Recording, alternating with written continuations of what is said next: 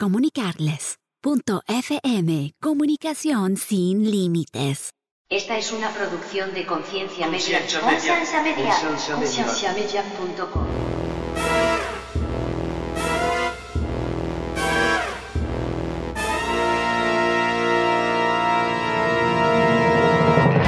El tema de los fantasmas y lo paranormal se relaciona con, con la mayoría de la gente. Siempre hay gente que, que tienen un tío o alguien que, que a lo mejor tuvo una experiencia o algo así. ¿Por qué siempre relacionamos lo paranormal o los fantasmas o los espíritus con algo espantoso? Entonces usted sí cree como, como en poderes negativos, tal vez para Sí. no ponerle labels. Sí, la verdad pero, sí. Pero si usted cree entonces también que de esos poderes negativos se balancean con poderes positivos. Bienvenidos al programa de Conciencia, un programa que tiene como meta crear conversación y promover la autoeducación en las personas, enfocándose en preguntas y temas que por años han sido ignorados y vetados, y trayendo opiniones educadas y respuestas modernas a ideas tradicionales y pasadas de tiempo. Conciencia es una organización centrada en la existencia de Dios y en la necesidad de que las personas tengan las herramientas necesarias para poder defender aquello en que ellos creen.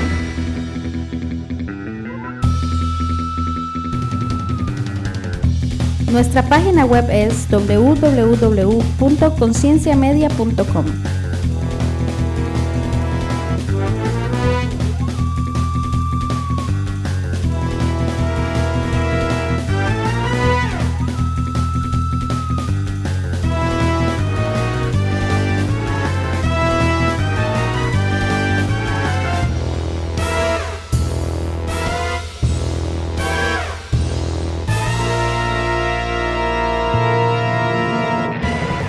Bienvenidos una vez más al podcast de Conciencia. Hoy, por ser un día muy especial, que aparte es un día muy espantoso para unos y para otros es muy aburrido, eh, estamos grabando hoy para el día de Halloween.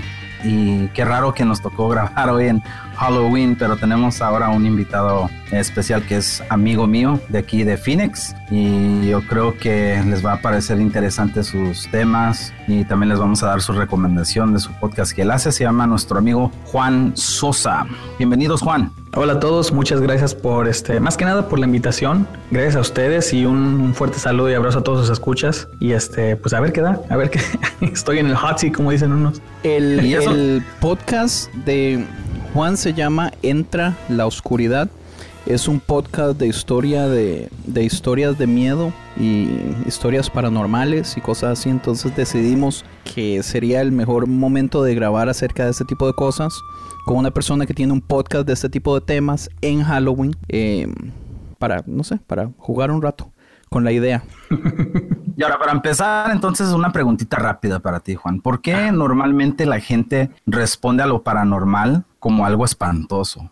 ¿Es algo tú crees que viene nomás con la imagen? Eh, me, me lo pongo así como de esta idea. La gente que cree en los ovnis Ujú. tienen la expectativa de lo que ya han visto y escuchado por mucho tiempo. Ahora lo paranormal, por causa de, obvio, no, no nomás la Biblia o lo que hemos leído en los libros y la historia, pero ¿por qué siempre relacionamos lo paranormal o los fantasmas o los espíritus con algo espantoso? Creo porque, creo que por na- naturaleza, el humano le tiene, siempre le va a tener miedo a lo desconocido. Siempre, no importa, no importa si sea paranormal o no. Y creo que, bueno, si estamos haciendo una comparación, digamos, de, ovnis y fantasmas y eso, el tema de los fantasmas y lo paranormal se relaciona con, con la mayoría de la gente. Siempre hay gente que, que tienen un tío o alguien que, a lo mejor tuvo una experiencia o algo así. Y pero en el tema del ovni, yo, yo y este uno de mis de mis lo miramos de esta manera. Le echamos la culpa a Hollywood. Porque Hollywood agarra un tema muy serio que viene siendo, por- porque para mí el tema de los ovnis y las conspiraciones es muy serio y ellos hacen películas sobre ello que, que como que le quitan la credibilidad y para la gente se hace algo como que menos creíble. Por ejemplo, tenemos a los Men in Black, un ejemplo. Oiga, Una oiga, pe- pero eh, el Día de la Independencia, man, es un peliculón. Ah, sí, película, pero la segunda no tanto. La, segunda, no tanto. la segunda le sobreexageraron y ya no se volvió algo que no querían. Pero lo- este Men in Black, tú dices Men in Black o, mencionas los hombres de negro a alguien y ellos automáticamente van a pensar en Tommy Lee Jones y Will Smith. Cuando en realidad el, tema de los hombres de negro en, el, mundo del, en el tema del ovni y los extraterrestres y eso es un tema muy serio porque es alguien que no te quieres topar y en especialmente si, tú estás muy metido en esas cosas y a lo mejor tienes información que, no deberías de tener sobre esa- esas cosas, puede ah, ocurrir que a lo mejor te los vayas a encontrar un día. Y lo que se supone, bueno, los Oiga, rumores del- oiga, pero entonces sí hay pruebas de los Men in Blacks. Mira, hay muchos videos que los ves tú y bueno, yo he visto también y me quedo como que será cierto o no. Casi cuando yo veo un video o un tipo de prueba que se, que se aplique a, tu, a, a cualquiera de tus sentidos, lo primero que pienso es, si yo tuviera el, el, este, la, si yo estuviera bien este, económicamente, pudiera yo recrear un algo así como de como lo que estoy viendo. Y a veces me quedo como que por eso batallo mucho en decidir si algo es real o no. Y por eso mejor lo dejo al criterio de la gente. Obvio, hay muchos que como, como son muy apasionados en este tema, automáticamente quieren decir que sí, porque es lo que quieren escuchar. Pero otros, otros se quedan a lo mejor como yo, que la verdad no sé cómo decir si es real o no. Pero no, no me sé el nombre del video. Hace poco salió un video sobre una mujer que está en una oficina y vienen dos hombres de negro y la cámara los capta y la mujer da cuenta que está de una personalidad y de repente se cambia a otra y o sea el video está muy rarísimo y le echan la culpa obvio a los hombres de negro que acaban de llegar. Como eso como esos hay muchos pero pues creo que todo depende del, del que esté mirando. O sea Bueno, yo y quería, aparte de eso, yo quería hacer una pregunta primero, Tony, porque usted entró de un solo a lo serio. Y man, hay- hay que disfrutar la vida un poquito.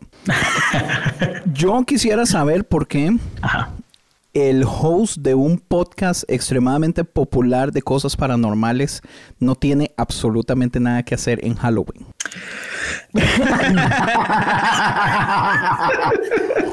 yo pensaría, man, se lo juro, yo pensaría que usted tenía una fiesta con invitados, con celebridades, cosas así, haciendo, haciendo un evento en vivo, en un, o, haciendo, en un, haciendo sea- o haciendo un seance, eh, invocando a los Sí, espíritus, güey. una sesión de Ouija, ¿no? También. bueno, este, creo que la, la mejor manera de contestar eso es porque, bueno, lo primero que hice, este, es que soy una persona común y corriente, la verdad, Usted no puede sé. echarle la culpa al bebé sin ningún problema también. Sí, fue chamaco. Andy lo hace t- siempre. Yo tengo nueve años de experiencia. Echarle la culpa al bebé. Sí, creo que este, lo que muchos no, los, lo que muchos piensan y me han dicho es de que ellos piensan que, que tengo yo así como que un estudio y todo eso y me la paso ahí todo el tiempo. Soy una persona común y corriente. Am, llegué a la casa, obvio, saqué, tengo, también tengo una niña de tres años, ahí así la saqué como por hora y media Ah, a pedir dulces y luego me la pasé editando porque tengo unos episodios ya, estoy un poco retrasado en episodios, pero y sacamos el especial de Halloween hoy, pero eso, eso es básicamente mi, mi, mi schedule o, o mi horario, eh, no diario, pero pues tocó en Halloween. Ah, bueno, está bien, está perdonado entonces. Ya, Tony, con la pregunta seria. Creo que a lo, a lo mejor cuando ya tenga mucho más, mucho más seguidores aquí en locales, a lo mejor sí planearía algo así como tú dijiste. Sería una muy buena idea. Con seguido- seguidores locales, un evento de unas 50, 60 personas, se reúnen, comen, hacen un party. Sí, eso, eso lo hacer tengo un podcast pensado, en sí. vivo o algo así. Sí. Estaría interesante. Lo que yo te iba a comentar es que yo creo que la, la perspectiva y yo creo que casi que en parte el interés de lo sobrenatural, de cómo lo describimos, como lo platicas mucho en tu podcast, Mm. es muy diferente de la, de la gente hispana a la gente más como ame- americanizada, puedo decir casi. Sí. Bueno, mucho menos la generación de hoy, porque los jóvenes de hoy son muy diferentes a, a lo que, lo que los que han pasado, están, Sí, hechos, sí. están hechos pedazos. Pero yo creo que, porque yo me acuerdo mucho también de joven, yo iba a la casa del hermano de mi papá, siempre, siempre, siempre nos contaban un montón de historias de gente que, fantasmas que miraban o la señora que caminaba por la calle enfrente de la casa, eh, la persona La que Llorona. vivía, la persona que antes vivía en la casa, que se les, se les prendía el agua o apagaban las luces. ¿Cómo O sea, se llama la mujer que la cabeza se convierte en caballo? Ah, cabrón. ¿Cuál es esa? No, mames, güey. Sé la del jinete sin cabeza, pero la mujer que se convierte en caballo no. Esos son historias rurales en nuestros países. Bueno, yo soy de Costa Rica. Ajá. Y se contaba, aparte, digamos, de, de lo, del cadejos, que son unos perros con cadenas. Sí.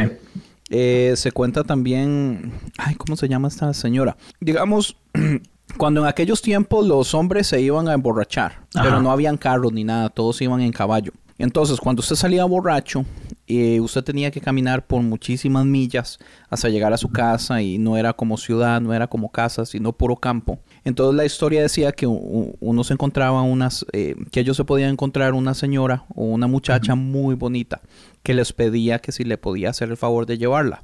Y en el momento que usted la montaba al caballo, eh, ella se convertía, la cabeza se le volvía como de caballo y lo mataba a uno. Pero son así puros mitos urbanos. Tienen...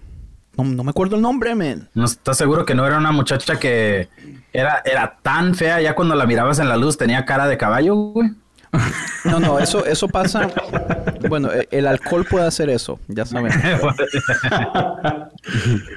Oye, pues hay, hay muchas leyendas así de, de ese tipo, como, o sea, típico hombre que sale del bar, se encuentra a una chava muy linda y se la lleva y al último o la chava se desaparece o les pasa algo y se convierte así como que estuviera muerta, o sea, es A muy mí- parecida a muchos. Mi papá me ha contado historias así que a él, según le han pasado, que saliendo él vio a una muchacha en la carretera que estaba caminando y la recogieron y la llevaron a su casa. Y al día siguiente regresaron para ver si todo bien o que si estaba bien. Y el señor dijo que ella ha muerto desde hace varios años. Sí, está igual, ajá. Hay muchas de esas también. Yo, Pero tengo, yo creo que- yo tengo un problema de Ajá. escepticismo Ajá. o escepticismo, no sé cómo se dice.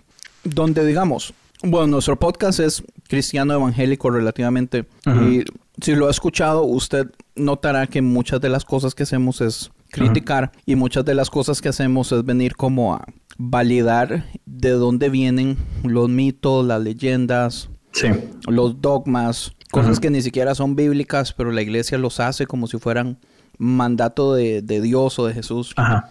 Entonces, yo siento que por dentro mío hay cierto, una pequeña cantidad de, de escepticismo donde a mí me cuesta mucho creer esas cosas. Y siempre trato de buscarle la explicación como un poquito, qué sé yo, más científica o más objetiva a las cosas. Pero por otro lado, le confieso que yo soy un maldito pendejo. Yo soy un cobarde. Pendejo en Costa Rica es cobarde. Ajá. Man, yo soy un cobarde. O sea, a mí me dan miedo los fantasmas, me dan miedo las cosas, aunque nunca me ha tocado, gracias a Dios.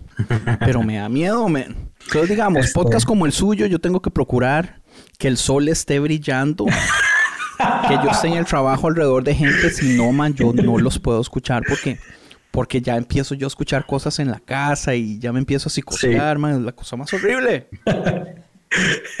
Una, una vez estaban Frank y Andy estaban en la iglesia grabando conmigo y yo les tomé foto por aquí para que se vean que están ellos dos nomás y con Photoshop le metí background como una muchacha. Sí, sí. Un fantasma en la esquina, Y- man. Y lo hice ver muy real. Entonces le dije, le digo, no mames, guys. Le digo, te acabo de tomar una foto, güey.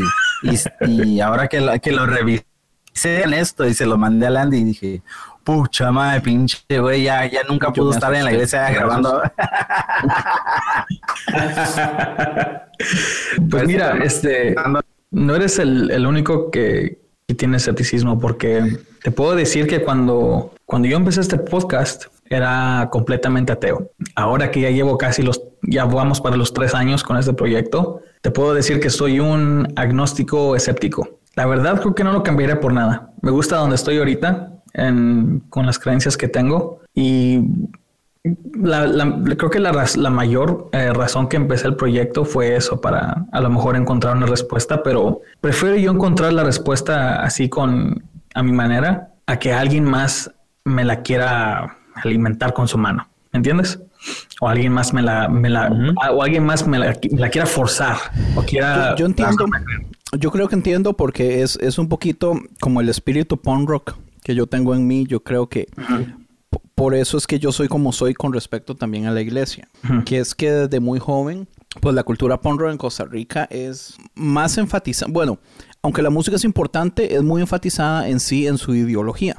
Como eh, una ideología liberal, una ideología donde, donde tenemos que evitar que fuerzas exteriores nos quieran controlar y, y, y que sea 100% abierto. O sea, si, si esa fuerza exterior realmente se lo merece, pues usted se puede dejar controlar por esa, no es 100% anarquía sino como que los... O sea, nosotros invertíamos mucho tiempo en ideales filosóficos al respecto, pero para mí es muy difícil no traer esto, digamos, a lo que es la iglesia, especialmente porque la iglesia es horrible en ese aspecto, man. La iglesia es 100% controladora, 100% es lo que yo digo, my way or the highway, entonces yo eso yo no lo soporto.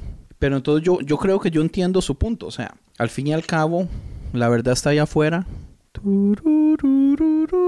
no, la, verdad está allá afuera y usted tiene dos opciones. usted tiene dos opciones. O se, se sienta y la escucha y la acepta, o sale y la busca y la encuentra. Uy, eso sonó como para libro. Sí. Para Twitter. Deep.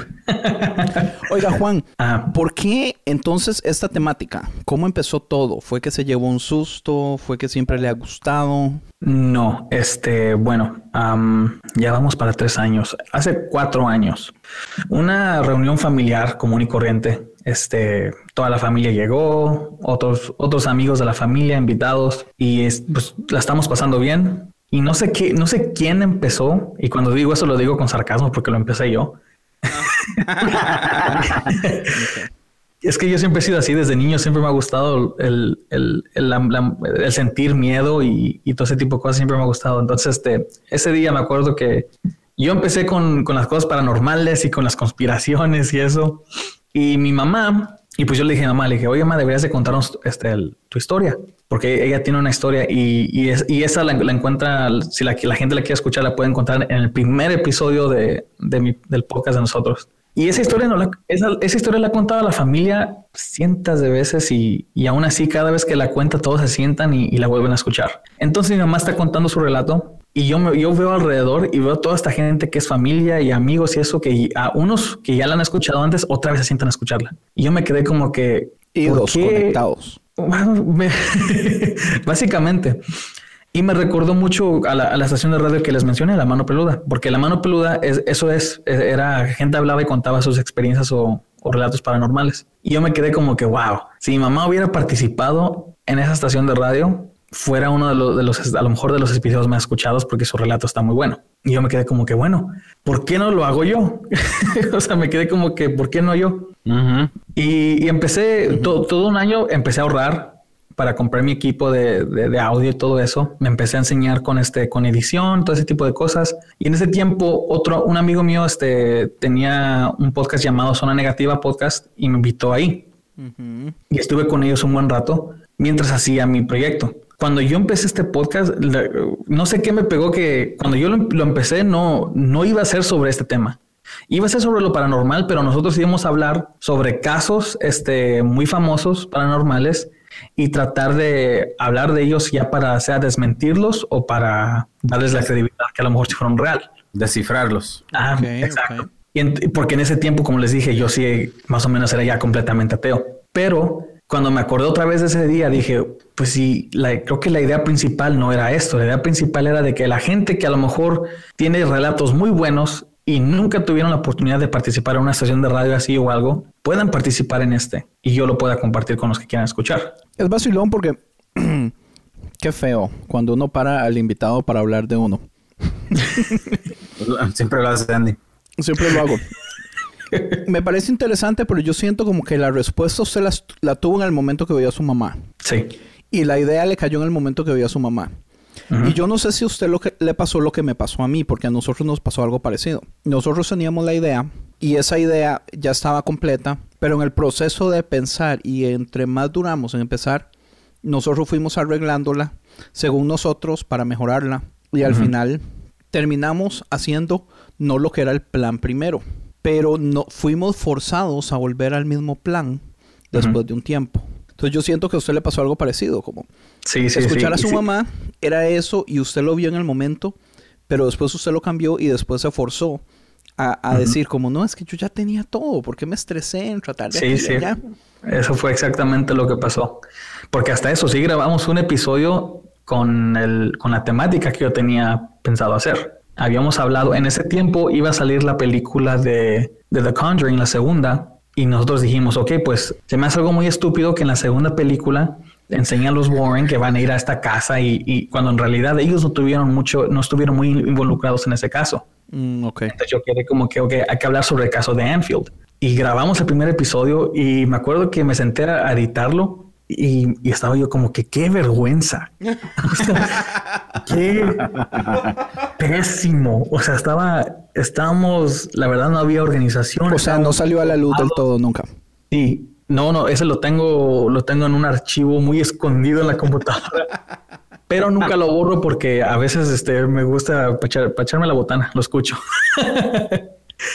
y este, y hablé con, bueno, en ese tiempo los, los que eran integrantes en ese, eh, hablé con ellos y les dije, ok, no me gustó el episodio, pero quiero preguntarles a ustedes algo. Si hacemos esta temática, que es la que tengo ahorita, ustedes le van a seguir. Y los tres me dijeron que, que sí les gustó los temas que grabamos, pero que a lo mejor no iban a poder seguir, este, no iban a ser constantes. Entonces dije, ok, no hay problema. Entonces me, la- me lo aviento yo solo. Por toda la primera temporada me la aventé solo. O sea, estaba yo buscando participantes en, en- en las redes sociales y este, la- creo que el principio de la segunda temporada también me la aventé solo y ya fue cuando invité, empecé a agarrar como anfitriones que me pudieran ayudar porque sí se volvió un poco muy pesado. Y pues sí, se esa se volvió la temática y, y ahora gente de toda, de toda habla hispana, no importa dónde estén, o sea, hemos tenido participantes de España, Colombia, Perú, Argentina, y todos tienen relatos o experiencias que comparten y, y es algo que la verdad se siente muy, muy padre. El poder, el poder ser ese medio de que, ok, tú participa y no te voy a poner límite porque una, una cosa que sí me, no me gustaba de las estaciones de radio es de que les daban 10 minutos para contar algo.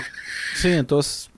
Sí, sí. Y correcto. eso, y eso a mí, este, se, 10 minutos a lo mejor la gente lo ve de que, ok, pues en una hora se pueden aventar 10, rela- hasta 10 relatos de 10 minutos. Y yo me quedo como que, pues qué aburrido, porque a lo mejor esa persona este, está dejando tanto detalle fuera que tú no sabes y, y a lo mejor está mucho mejor de lo que está contando. Sí, a, entonces, veces, a veces el jugo está en esos detalles que tal exacto. vez la persona no sabe que son importantes, pero es lo que uno al final termina captando como, man, qué interesante eso. Sí, exacto. Y cuando la gente habla para participar, yo siempre les digo que, mira, no tenemos límite de tiempo. Tú cuenta lo que tú quieras. Acabando, nosotros te hacemos preguntas. Y las preguntas no son para, para hacerte que te contradigas o para, o para hacerte que sentir como que no te estamos creyendo. No. Las preguntas son para sacarte más detalles que a veces a la gente se le olvida porque muchos de los relatos ya, pasó- ya pasó mucho tiempo. Sí, sí, sí, correcto. Sí, y, las, y, es- y para eso son las preguntas. Y ya de cuenta que nomás haciendo ciertas preguntas, si haces las correctas, le sacas otros 10 minutos o a lo mejor hasta más.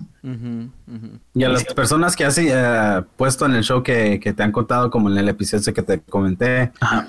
yo pensé hasta que fue casi parecido como editado. Salieron muy bien cuando estuve platicando. No sé si hiciste como un formato o algo específico de cómo lo contaran o... No, no, no, no. El, el básica- básicamente lo que pasa cuando ellos me llaman o cuando ya nos ponemos en contacto y estamos grabando, les digo, ok, voy a hacer la introducción de que eh, este, tenemos este invitado y van a, la audiencia es tuya y adelante. Una vez que escuches esto, ya puedes proceder con tu relato. No tienes límite, pero eso sí, acabando te vamos a hacer preguntas, pero para sacar, pero solo para sacar más detalle. A veces no tenemos, a veces no tenemos preguntas y a veces sí. Y es Yo, todo lo que yo hacemos. pienso que algo muy interesante también de su episodio es que usted realmente lo deja hablar hasta que ellos ya no tienen nada que decir. Porque yo los primeros episodios yo tenía esta, yo creí que eran clips que ellos grababan y ya, ya después eh, usted solo los metía y ya terminaba cuando terminaba. Pero ya después me daba cuenta que no, usted empezaba a interactuar con ellos. Y yo decía, oh, usted ha estado presente todo el rato. Usted simple Sí. y sencillamente los deja hablar. Entonces Sí. eso hace también como que ellos ciertan, tengan tal vez cierta libertad. Porque digamos, esto que estoy haciendo yo de interrumpirlo a cada rato, corta. Ajá. Entonces 100% poco profesional, lo lamento. No, no, Pero, no. pero, pero no, normal, no normalmente es malo porque a veces el, el interrumpir o hacer pregunta entre medio de ciertas cosas, dependiendo de cómo sea el formato, como que le da dirección a lo que queremos llegar, a lo que queremos entender. Sí, pero yo ahí Pero- entiendo, yo entiendo a Juan de que le, porque yo siento que eso hace una gran diferencia, porque si usted escucha 10 podcasts de lo paranormal y si todos son conversacionales, en todos, o sea, a medio del asunto se van haciendo preguntas. Bueno, sí, porque también El suyo es es muy diferente. Donde se deja. Ah, es, expresar. Sí, porque es algo personal de la persona, es una historia que nomás él la puede contar. Entonces es más difícil entonces para que nosotros conocemos el podcast, son preguntas o cosas bíblicas o información que existe pero no está clara. Claro. Lo que usted no sabe, Juan, es que nosotros tenemos aquí una piscina porque nuestro plan de invitarlo es convertirlo. Usted va a salir creyendo en Dios y en Jesús apenas termina el podcast. Me van a bautizar también. Bueno, fui bautizado dos veces y hice la primera comunión dos veces, así que. sí, pero por la iglesia católica esa no cuenta. Ok, ok. y este, pues, ah, gente que participa, bueno, básicamente es regla aquí con nosotros. Este, tengo, tengo tres miembros en el equipo que son Florentino, a él le decimos el señor OVNI. Él es nuestro experto en este, en ese tema. Él se acuerda de fechas, se acuerda de nombres, cualquier cosa que le pregunte sobre el, sobre el tema ovni o extraterrestre, él es nuestro guy, es nuestro señor ovni, básicamente. Ese es como nuestro Frank. Sí, también es este, es, es, nuestro, nos ayuda con este, con escribir, porque él le gusta mucho la eh, literatura y le gusta escribir mucho. También tiene su propio libro que a lo mejor va a sacar pronto. Ojalá y sí, sí. Oh, nice. Sí, y este, y él nos ayuda en eso. Tenemos también este a Jorge. Él está más basado en, en el, en el tema de como que algo más más creíble que viene siendo el true crime, el crema de, que viene siendo con la psicología y todo eso. A él le gusta mucho eso. Y también él es nuestro fotógrafo. Él toma, eh, trabaja en fotografía. Ana, ella, ella viene siendo más o menos, es, eh, bueno, la verdad es mi mejor amiga de las pocas que tengo. Ella fue la que desde el principio estuvo con el podcast y, me, me, dio mucho gusto que ya para la segunda temporada se decidió unirse al equipo y ella hace edición de video y también, y también sabe grabar muy bien. Ah, ok. Entonces, todo este equipo está compuesto de, esas personas. Nuestras reglas, lo único que les, que les digo es de que, ok, si alguien de nosotros está llamando, los demás se tienen que separar del micrófono, porque sí, a veces como que me canso de estar este, borrando los suspiros y todo eso. Y si la otra persona... Ah, y eso le vale madre, güey. O, comer los meneitos. Y... No mames, güey. Este güey empieza a comer con... Con, con la pinche bolsita así, todo em, el crumpling sound. No mames, le vale madre este güey. Ah, ahí está. Sí.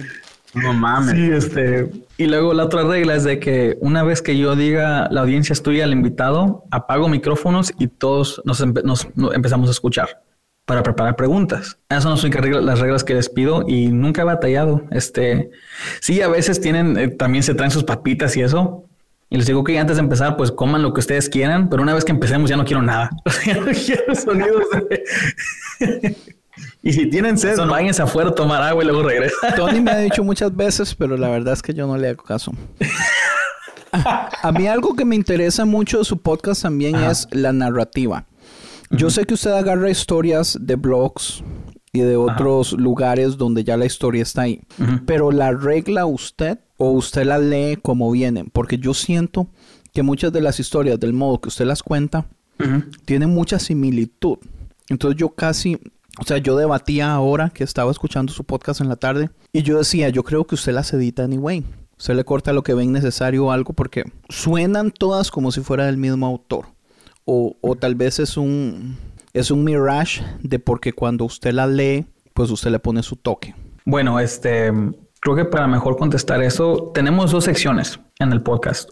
La sección de crónicas, que son puros relatos de, de, invitados o de que, nos, que las personas nos mandan. Y en esas, por ejemplo, son los primeros dos relatos son siempre los invitados. Escuchas las voces de ellos y cómo cuenta su relato. El tercer relato es siempre un relato narrado porque hay gente que le da pena participar o no quiere participar en, por teléfono y mejor me mandan sus relatos escritos. Entonces, eso sí, esos este, sí a lo mejor se escuchan un poco similar porque pues creo que al fin muchos de los relatos son, son muy comunes de lo que les sucede. La otra sección se llama Hora de Cuentos. Esas son relatos que nosotros encontramos en la internet o, en libros y en, otros este, tipos donde no sabemos si son verídicos o no, pero están muy bien hechos y nosotros los presentamos. Y este, no, no son del mismo autor ni nada, todos son este, diferentes. no importa si es de crónicas o obras de cuentos, todos son diferentes, todos son diferentes participantes a relatos también que encontremos en las redes sociales. Eh, muchos son, la mayoría son creepypastas en las horas de, en las horas de cuentos que se llama. El creepypasta es básicamente son historias de terror que la gente escribe o hay muchos que no saben que, que son reales, reales o no. Mm, ok. Este, y pues yo no, lo único que hago es narrarlo y meterle edición. Nada más que lo único diferente en, es- en, esta, en esta edición, porque si, si te has dado cuenta que cuando, cuando tenemos los invitados y ellos cuentan sus relatos, casi lo único que le meto es música de fondo y que se escuche mejor su voz. A veces sí le meto un efecto o dos, pero muy mínimo. En los narrados, no importa si sea hora de cuentos o crónicas, en esos, mi meta en esos relatos y en la edición es de que hacer que el escucha que está escuchando este relato se meta en los zapatos de la persona que lo está contando o que nos mandó el relato por medio de audio. Por eso escuchas en el lado derecho, escuchas de que cuando una persona dice, oh, estaba yo acostada y la ventana estaba al lado derecho y alguien la empezó a tocar. Entonces vas a escuchar tú cómo alguien toca la ventana, pero de tu lado derecho. Y luego se escucharon pasos y, y a- alguien que estaba en el techo. Y yo, pon- yo pongo pasos que, que van del lado izquierdo al lado derecho y se mueven así poco a poco. Ajá. Y entonces, este, esa es, esa es mi meta en, los, en esos relatos, los narrados los de hora de cuentos. Que la, que la persona que está escuchando se meta en ese relato igual como la persona que lo está contando. Pues déjeme felicitarlo porque hace un muy, muy buen trabajo. Muchas gracias. El trabajo de edición es impecable. Muchas gracias, la verdad. ¿Por qué no hablamos un poquito acerca de la temática y tratamos de hablar un poquito acerca, no sé, tal vez, especialmente nosotros tenemos un chiste interno aquí eh, entre las personas de mi iglesia Ujú. y es que todos saben que a mí me da miedo estar en mi iglesia. No porque específicamente asusten, sino porque yo ya tengo algo contra todas las iglesias con el templo. A mí me dan cosa. Me dan cosas así como el señor Chapatín Man. Es muy raro. Y yo sí tengo varias experiencias y varias historias que puedo contar de Costa Rica. Bueno, le- no le voy a mentir. Las experiencias no son mías, pero son historias específicas que pasaron a- en una iglesia a la que yo iba. Donde toda la iglesia sabía las historias, toda la iglesia sabía lo que sucedía y son cosas así tenebrosillas. Entonces, si quiere, podríamos eh, hacer un medio episodio de Entra a la Oscuridad con mis historias y después hablar un poquito acerca de por qué rayos las iglesias son tan tenebrosas. Ok, perfecto. Y ya después usted me manda el bill, porque ojalá me dé, no sé, una sesión de psicología o algo, porque, porque a mí me tiene traumado. En Costa Rica había una iglesia que se llamaba la iglesia menonita. Y algo que sucedió es que eh, en los años que hubo una guerra civil, se hicieron túneles en la ciudad de Heredia que parece que conectaban como tres o cuatro lugares diferentes. Esa iglesia, la menonita, antes era un monasterio católico. Entonces, esos túneles que habían bajo la tierra en Heredia conectaban ese monasterio, conectaban el colegio el liceo de Heredia, conectaba donde estaba la policía, si no me equivoco, eh, y conectaba otro lugar, un edificio municipal de yo qué sé qué. Pues cuando esa iglesia deja de ser monasterio y se convierte en iglesia eh, cristiana, este, la reconstruyen, hacen un, unos, un edificio a la par que tiene eh, aulas y todo eso. Lo que nosotros no sabíamos es que la puerta para ese túnel queda relativamente activa. Solamente se cerró, pero nunca. Se cerró como con candados o algo así, pero nunca se selló del todo. Eh, y aquí es donde vienen cosas interesantes que quiero que tal vez hablemos más adelante, porque las cosas extrañas empiezan a suceder en esa iglesia, eh, cuenta la leyenda, cuando uno de esos pastores como que cae en pecado, no sé si sabe que el caer en pecado es que se va como con Mm. otra mujer Sí, sí, se sí. empieza a acostar con otra mujer y la iglesia se divide y la gente se va y se decepcionan y pasa un desmadre. Este parece que no solamente pasó con un pastor, sino como con dos o tres seguidos. Y, y cuando sucede eso, empiezan a suceder un montón de varas raras.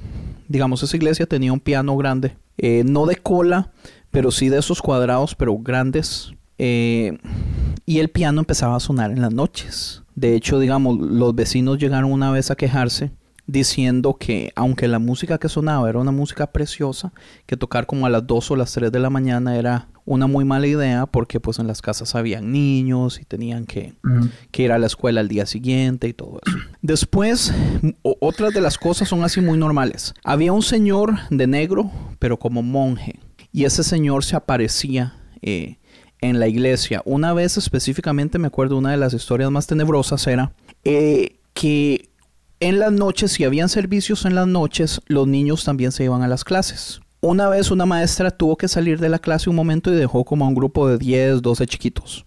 Y cuando ella llegó de vuelta, los chiquitos empezaron a decirle del señor que entró a tocarle la cabeza a cada uno. Sí.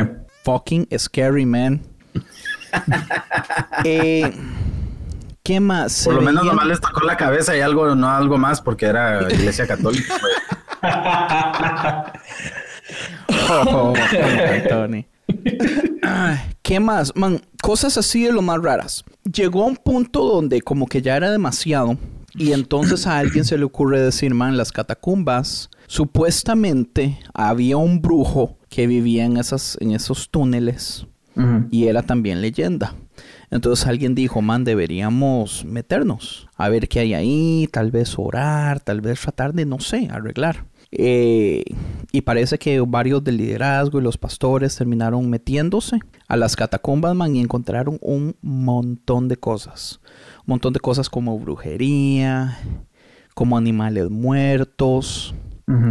Eh, yo no sé si será cierto o no, porque esto me parece un poco exagerado, pero mm, supuestamente los padres y las monjas en el monasterio se metían ahí a tener relaciones sexuales y cosas así, y pues a los bebés los, los abortaban.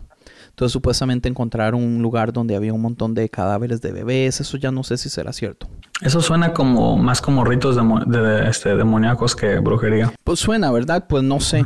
Pues la cosa es que supuestamente habían un montón de cosas, habían como juguetes, habían varas así que uno decía, esto es como que han estado tratando de, de, no sé, atacar la iglesia por algún, no sé. Es que yo ni, es que ese es el asunto. Yo como evangélico muchas de estas cosas yo ni siquiera las entiendo cómo funcionan, porque esa es otra cosa que podríamos hablar, así como la física de lo paranormal. Yo no entiendo cómo funcionan ciertas cosas, pero supuestamente limpiaron, hicieron ahí yo qué sé qué, y lo que hicieron fue terminar eh, cerrando ese lugar y poner como una puerta de concreto, la cerraron con concreto y ya se cerró. Entonces ya esa entrada de esa iglesia ya no estaba. Pero todavía habían cuatro entradas. Entonces estaba la del colegio, estaba la del el edificio municipal, estaba la de la, la policía y cosas así. Pero ya después de que se entra y se hace todo eso, todo termina. Ya nunca más vuelven a asustar, ya las historias se mueren y todo eso. Que por un lado yo digo, si hubiera sido puro, puro mito, pues la gente sigue inventando el mito. O sea, si todo es mentira, siempre van a haber historias. A mí lo que me asusta, especialmente, digamos, escuchando su podcast, es cuando la gente dice, sucedió por cierta cantidad de tiempo y después nunca más. Ahí es donde yo digo, o sea, si su intención es vacilar y asustar, ¿para qué terminarlo? Entonces eso como que da un poquito más de validez. No sé, ¿qué piensan? Esa es mi historia. Todo depende. Si alguien está ocurriendo algo en, en su hogar, digamos, y este y deja de suceder después de que ellos mandaron a, a que alguien hiciera una limpia o, o cosas así, pues entonces automáticamente van a empezar, ok, ok, entonces la limpia sí sirvió, ¿verdad? Correcto. Pero si a alguien le está ocurriendo algo muy seguido en su hogar y nunca hacen nada y de repente dejan de pasar, si eso me pasara a mí, yo automáticamente diría como que, ok, entonces a lo mejor todo lo que estaba pasando de que algo se cayó, a lo mejor este, una ráfaga de viento lo tiró. Este, para mí, la mayoría de las cosas que suceden así tienen un, una respuesta muy sencilla. O sea, te- es algo que es algo más físico que, que, que espiritual, digamos. Como el Occam's Razor. Que todas las dudas del mundo, usualmente la respuesta es la respuesta más sencilla. No sé si habían escuchado esa teoría. Mm, No. mm. Es una teoría científica que básicamente habla que todos los problemas del mundo, ya sean científicos, ya sean genéticos, ya sean tecnológicos, ya sea como sea.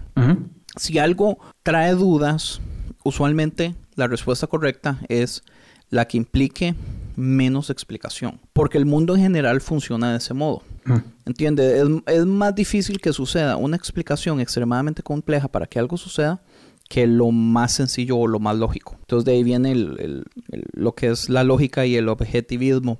Vienen de la mano con el Occam's Razor. Ujú. Excepto en el Quantum Physics. El Quantum Physics, man, es ahí donde uno no sabe qué estaba pensando Dios o qué se fumó, man, porque es una vara rara. Oiga, pero el Quantum, porque es vacilón, digamos. Esto de las dimensiones, si los fan, porque, porque esto es, es- esto es una cosa rara, man. Si usted me pregunta a mí como evangélico, yo creo en los ángeles y en los demonios. Si usted me pregunta a mí como evangélico, me dice, ¿usted cree en Satanás? Yo le voy a decir, "Mm, casi, casi que no. Yo no creo que Satanás sea una persona real, que sea una entidad. Yo ni siquiera creo que la Biblia dice que es una entidad. Yo creo que la Biblia lo que habla es que es como una actitud. El- la definición más básica de la Biblia es de Satanás, en la mayoría de partes que habla de la Biblia, es como, ¿cuál es la palabra, huepucha? Es como el contrariador. Pero tiene otra palabra. ¿No se acuerda, Tony? No. Eh, digamos, si una idea nos lleva a algún lado, Satanás es usualmente el que viene a forzarnos a ir para el otro lado. Entonces, a, Satanás o a Lucifer o al diablo se le explica más como una fuerza, como una actitud, como una cosa así. O sea, algo feo, algo que relativamente uno podría decir es lo que nos caracteriza a nosotros todos los humanos. Pero ahora, si yo creo en ángeles y demonios y no están presentes en este momento y creo en la ciencia y la física cuántica dice que para que la física cuántica sea cierto o para que el string theory sea cierto, tienen que haber relativamente 11 dimensiones de espacio más una de tiempo, a diferencia de las 3 de espacio con una de tiempo que conocemos en este momento, uno fácilmente puede decir, pues, realidades que no son perceptibles, entonces están en otra dimensión. Entonces las dimensiones son reales porque la misma ciencia, pues, sabe que son reales. Entonces, ¿qué limita? Ahora, científicamente dimensiones entre ellas no se pueden interactuar, pero, pero o sea, ¿cómo explica uno eso? Este, yo hablaba con mi primo eh, acerca de los fantasmas y, y mi primo se está haciendo que aquí ya me voy a meter en problemas porque él, se está- él es escritor también. Ya Ajá. tiene una novela, un- una noveleta y se está haciendo otra. Y una de las que quiere hacer es acerca de un fantasma. Pero una historia que va por ahí como, no sé si se acuerda de la película The Others con Nicole Kidman. Ajá. Sí. Buenísima. La, buenísima. Man, eh, la vida de Nicole Kidman y la familia y los hijos es toda la película. Al final nos damos cuenta, pues, que ellos son los fantasmas. Ujú. Y, o sea, ¿cómo es que funcionan las dimensiones en ese tiempo? Porque parecen, mucha gente habla de que los fantasmas están como en un loop. Entonces, que cuando se mueren, usualmente la razón que siempre aparece en esa esquina con un vestido rojo es porque están reviviendo la misma escena por la eternidad en un loop donde ellos no son conscientes que está sucediendo Sí. pero conexiones que cuánticas están trayendo que la imagen o la presencia o la energía es muy complicado. De fijo. Sí, la verdad, sí. Algo, algo muy interesante de que acabo de escuchar en un podcast, eh, estaban platicando de que cuando la historia de Adán y Eva, que cuando decidieron comer del árbol de la, de, ¿cómo se dice? El árbol de la vida o del entendimiento, por decir. No, del bien y del mal, porque el de la Del vida era el que Dios no quería que comieran, por eso los echaron. Que, que, que no tanto fue que era el pecado de hacerlo, sino aparte de la desobediencia a Dios, pero sino que lo que dijeron es que ahora, por causa de que tú quisiste hacer eso, ahora tú vas a ser el que va a decidir qué es bien y qué es malo. No es tanto que no, no, no nomás el entender, pero ahora tú vas a descifrar para ti qué es el bien y qué es el mal. ¿Sí me Ah, entiendes? Sí. Y eso, eso a mí me, me dio vueltas mucho lo que, lo que uno dice que es pecado o que es bien, porque ahora, por causa de que qu- queríamos entender lo que Dios entiende, no nos dio el entendimiento de qué es bien y el mal, sino ahora Él nos va a permitir a nosotros decidir por nosotros mismos qué es el bien o qué es el mal. So, si a ti te gusta comer a la gente, güey, y a ti se te hace bien, para ti es bien. Ah, yo no creo eso. yo no puedo cre- pero- creer eso. pero es, la, es- pero es la decisión de uno pensar qué es el bien y qué es el mal. Es, eso fue lo que yo digo que es el pecado, que Dios nos permitió ahora decidir por nosotros mismos qué es lo que, que nosotros queremos creer. Sí, yo entiendo. Lo que pasa es que pecado también es una palabra como tan extensa que volvemos Claro. a lo mismo. Si usted le pregunta a 100 cristianos qué es pecado, ninguno va a contestar lo mismo. Y si usted le pregunta a 100 personas en general, pues estamos, estamos peor. Claro, porque Digamos- cada uno tiene su decisión de qué para ellos es bien y qué es mal, como el fumar. Pero yo sí creo, yo sí creo que tiene que haber una línea muy básica que está en todas las personas de cosas que son extremadamente, bueno, es que es tan debatible porque podríamos ver psicópatas, podríamos ver a un Hitler. Pero también porque dices eso, porque en la sociedad ya es una raya muy definida por las generaciones y la gente. Y no solo eso, sino que también son muchísimos, son desbalances químicos. O sea, podemos realmente culpar a muchos psicópatas que se vuelven psicópatas. Simple porque hay, hay casos donde la persona lo que tuvo fue un accidente y su cerebro cambió y la química del cerebro cambió y pierden la empatía, pierden eh, el reconocer que es bueno, que es malo. Ah, Yo quisiera preguntarle algo a Juan, eso sí, con respecto un poquito a lo del agnosticismo y la creencia en espíritus o fantasmas o cosas así. ¿Es usted la mayoría del tiempo, la mayoría es 50% sí o 50% no? ¿Es usted la mayoría del tiempo es escéptico o cómo se dice? O sea, ¿duda usted más de las veces o la mayoría de las veces cree más? ¿Para qué mentirles? Hay veces que vienen participantes y, creo que no puede ser a lo mejor las historias de ellos o sus experiencias que a lo mejor no fueron tan, tan grandes como ellos piensan que yo me quedo como que, bueno, puede ser, a lo mejor hay una razón lógica de lo que le pasó. Y a veces no, no es que no les crea, sino que me quedo en ese 50% como dices tú, como que no estoy seguro. Y eso, me, y eso, y así empiezo con todos los relatos. El momento que la persona empieza a hablar, digamos que yo estoy, digamos que yo nada más digo, ok, es tu hora de convencerme si este, lo que te pasó de veras fue algo paranormal.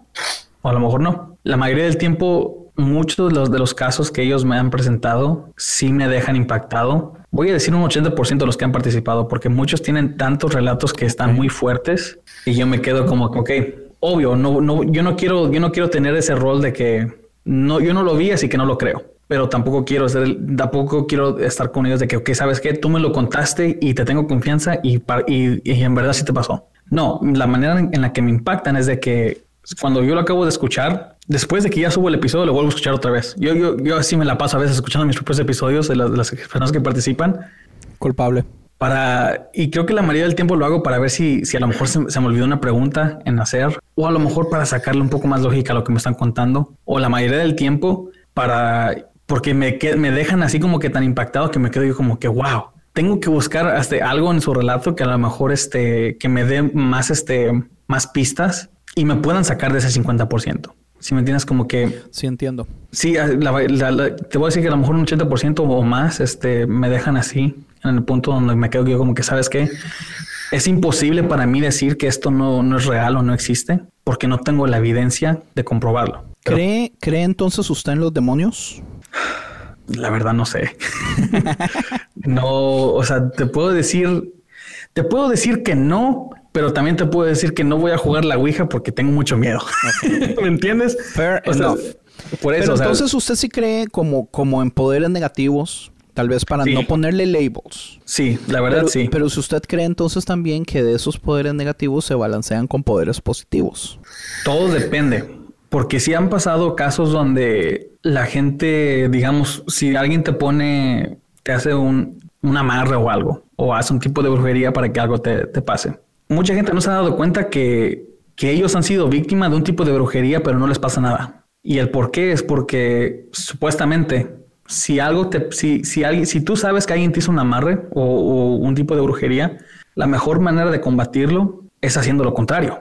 Digamos que si una persona te hizo un, tipo de brujería que, que, quieren que te vaya mal y que estés todo el tiempo enojado y todo eso, tú haces lo contrario. Haz, tú tú este, te esfuerzas a que todo salga bien y haces lo contrario de estar enojado. Básicamente ignoras el punto de que de, lo mal que te quiere hacer esta persona. Y yo me he dado cuenta en esto porque digamos que a un conocido le pasó de que supuestamente alguien le quiso hacer brujería y él se enteró 10 años después. Mm. Entonces yo me quedé como que, oye, pues te va muy bien. Nunca he visto que en ningún momento alguien ah, de tu familia o algo le pasó algo grave o algo así. Y él dice, no, nunca me pasó nada. Yo la verdad no me enteré hasta 10 años después y no, no, no es porque lo ignoré, sino es que es porque nomás no supe. Pero él, también me dijo, si yo supiera en este momento que alguien me hizo brujería, creo que a lo mejor este, los resultados fueran diferentes que ahorita. mucho, mucho, como la, mucho como la píldora de azúcar. Como placebos, correcto. Sí, yo pienso mucho que la gente, tú les puedes dar un placebo de, de que les va a quitar la migraña o una medicina. Yo creo que automáticamente la mente es tan poderosa que como que se reestructura para darte los resultados que uno quiere agarrar por causa de que uno piensa que la píldora va a tener los resultados, aunque tal vez no. Y mira, una vez en, en una, esta historia la contó cuando antes iba a la iglesia, la contó, la contó un padre, creo. A lo mejor se la saben ustedes mejor que yo.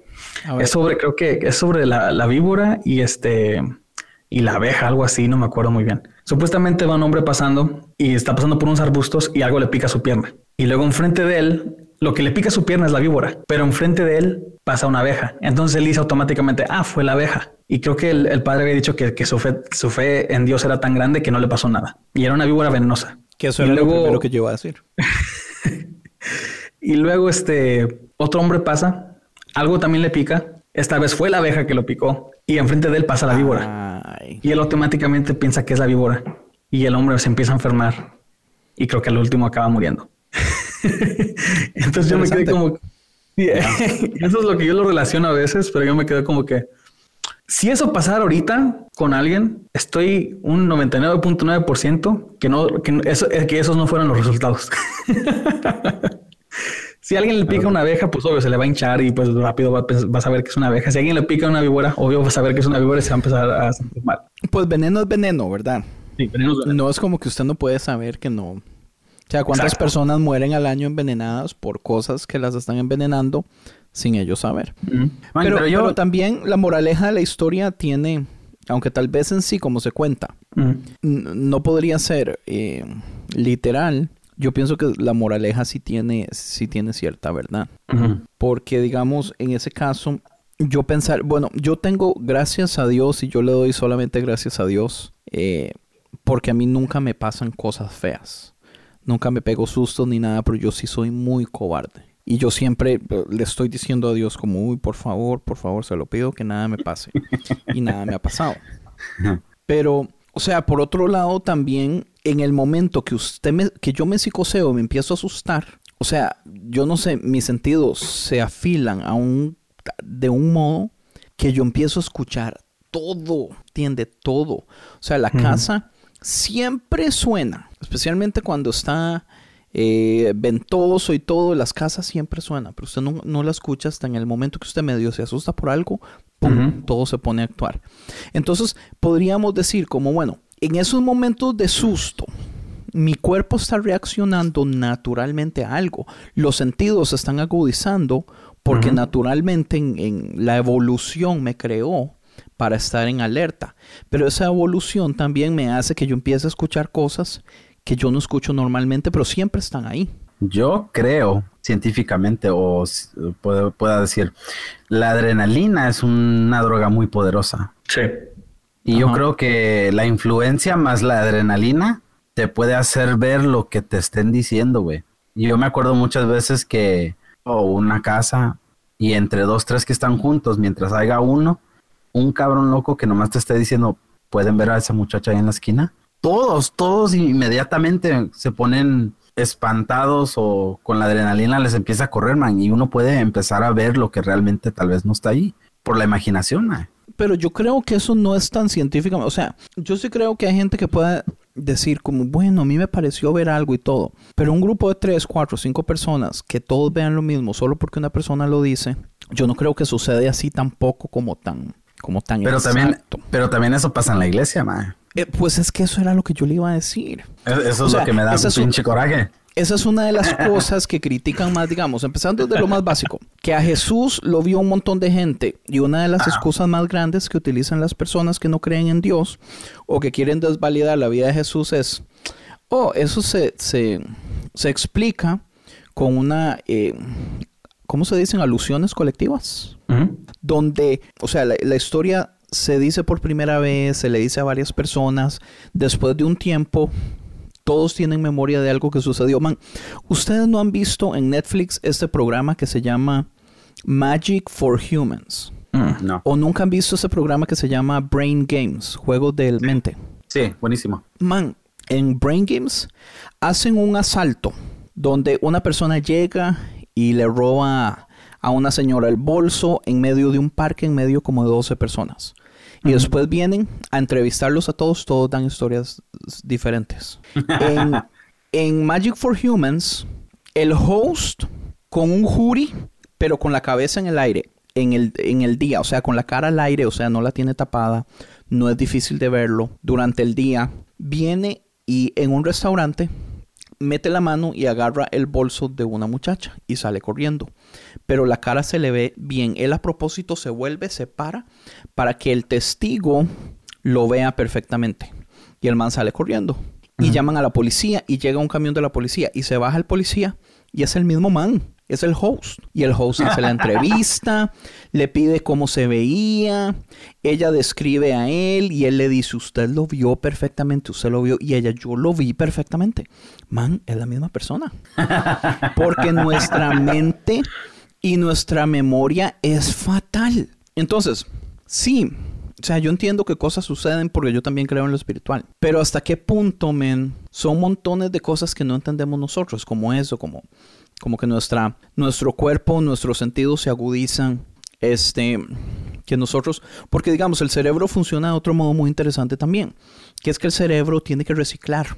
Digamos, el cerebro tiene cierta cantidad de espacio para memorias. Entonces, él recibe y recibe y recibe información. Entonces, el man tiene que, el, el cerebro tiene que comparmentalizar, deja, decidir qué deja y decidir qué olvida. Y de las cosas que deja, no deja toda la información, sino que deja ¿cómo se dice? Como fragmentos claves de la idea central, pero con esos fragmentos claves usted puede completar la historia, pero esa historia que se complementa nunca es la misma. Entonces, esto es fatal por todo lado, no solamente digamos en pensar en fantasmas y, paranormal, pero, o sea, si uno trae estas ideas a la iglesia como, oh, y usted sintió al Espíritu Santo, y cómo fue aquí y allá, man, usted puede venir y acusar a las mismas personas de lo mismo. Sí, sí, sí. Y decirle, men, o sea, fácilmente el asunto fue emocional, el asunto fue comunal. Usted vio a seis personas llorando, usted a una de esas personas la quiere mucho, usted no puede evitar usted también llorar. Y después decimos, ah, fue el Espíritu Santo. Y uno así como, mm, ah, tal vez no. Sí, eso me recuerda mucho a cuando la gente, bueno, hemos tenido participantes que hablan sobre el parálisis de sueño o la famosa subida de muerto. Ajá, ajá. Yo siempre les digo que hay una diferencia. El parálisis de sueño es cuando tú estás todavía en el estado de deep sleep, en el sueño profundo. Como en el REM. Ajá, te llegas a despertar y como tu cuerpo está compuesto también de electricidad, te despiertas, pero tu, tu sistema nervioso y tu, cerebro, y tu cerebro no se hacen sync. Ajá. Entonces el sistema motor está inactivo todavía. Exacto. Tu cerebro se despierta, tú te despiertas, puedes ver a tu alrededor, puedes mover tus ojos, pero tu cuerpo como todavía no se hace sync con tu sistema, con el sistema nervioso, como que todavía no tiene esa chispa, no se prende y se queda parado. Eso es el parálisis de sueño. Y como dijo Tony, cuando una persona tiene tanta adrenalina y, bueno, digamos, pongamos a la gente este, de cultura mexicana en el hot seat, porque ellos son muy super, tienen mucha superstición. La cultura de ellos es así. Automáticamente van a empezar la cultura a de ellos, perdón, ¿usted dónde es? Yo soy de aquí. De... Ah, ¿Y su familia? ellos son de México. Ok, está bien, entonces, está perdonado. este, ellos por interrumpirlo, güey, puta, sorry. Es que yo me quedé como que, bueno, pues sí viene siendo la, cultura de nosotros, ¿verdad? Sí, es la cultura de nosotros. Mucho que sí.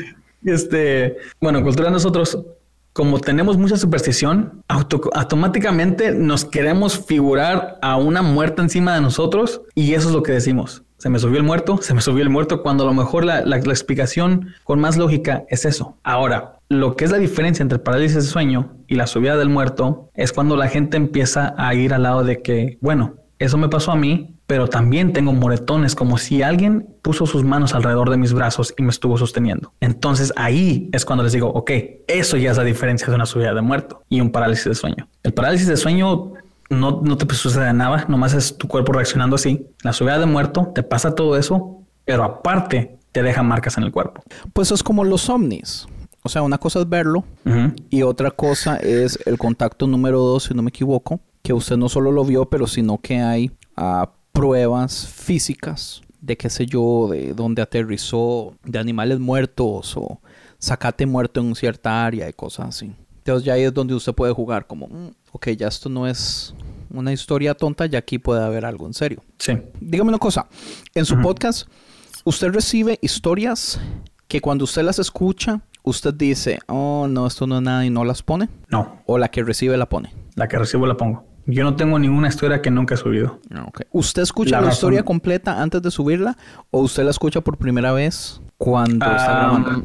no, la escucho primera vez cuando estoy grabando, Ok, ok. cuando la grabo. Y ya, des- básicamente cuando edito, no le quito yo nada al relato. Bueno, sí, nada más este, cubro los, los suspiros Sí, y o este, las pausas saco más cortas, o sea, lo, nomás lo, lo, lo, lo básico, pero no quito nada de lo que dicen. Lo único que sí quito es al último cuando vacilamos un poco, cuando les digo, ok, me gustó mucho tu relato y pues ya cuando quieras nos compartes todo eso, o sea, eso, eso lo quito. Pero el relato no, no, no le muevo nada.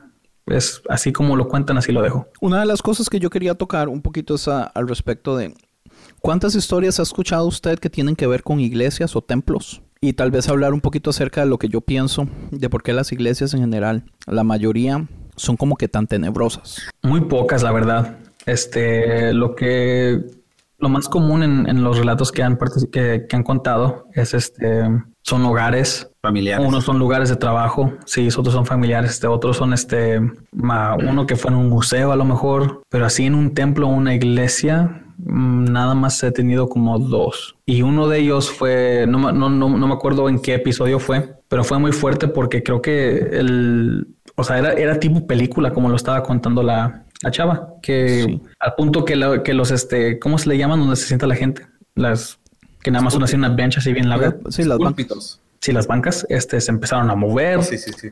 las cosas empezaron a volar de un lado a otro, o sea, así de fuerte. Y yo Y me quedé como, Y era una iglesia activa que tenía servicios Sí. o era como abandonada. sí, era una, bueno, hasta eso no era, sí era una iglesia, porque eh, era, ¿cómo se le llama a esos lu- Bueno, es como un mortuary, pero que también está junto a una iglesia.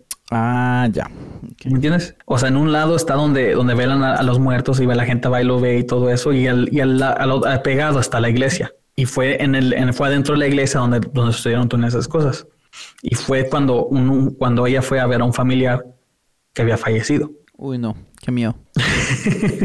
Yo creo Andy, que ah. una, ajá.